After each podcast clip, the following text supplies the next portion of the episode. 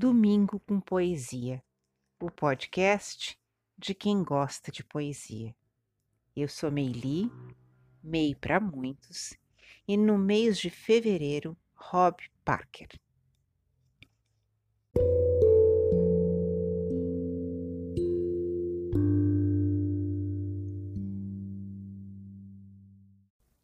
Caminhamos pelos jardins.